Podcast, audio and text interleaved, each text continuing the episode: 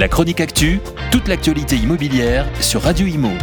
En partenariat avec Regus, des espaces de travail adaptés à chacun. Mardi, nous fêterons l'amour. Pour la Saint-Valentin, attardons-nous sur les préférences des Français en matière d'immobilier à deux. Une étude réalisée par YouGov pour meilleurs agents révèle que 6 Français sur 10 vivent en couple, un chiffre qui monte à 76% chez les 35-44 ans. Si beaucoup de couples ont choisi de vivre sous le même toit, sauter le pas de s'installer ensemble ou d'acheter ensemble ne se fait pas au même moment pour tout le monde.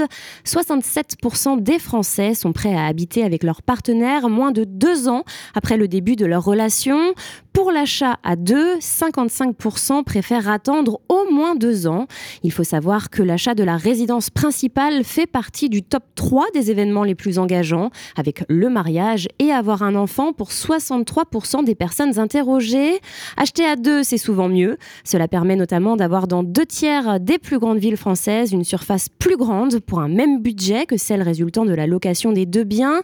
Exemple en Alsace, à Mulhouse, un couple de locataires qui louerait chacun de son côté un studio de 25 mètres carrés pour un loyer de 421 euros, eh bien, en cumulant le montant de leurs deux loyers, ce qui ferait 842 euros par mois, ce couple pourrait acheter un bien de 123 mètres carrés avec cette même mensualité pour un crédit étalé sur 20 ans.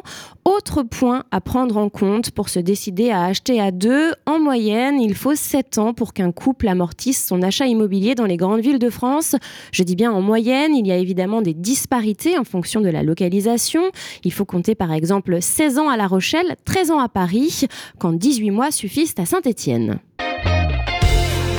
La chronique actu, toute l'actualité immobilière sur Radio Imo. En partenariat avec Regus, des espaces de travail adaptés à chacun.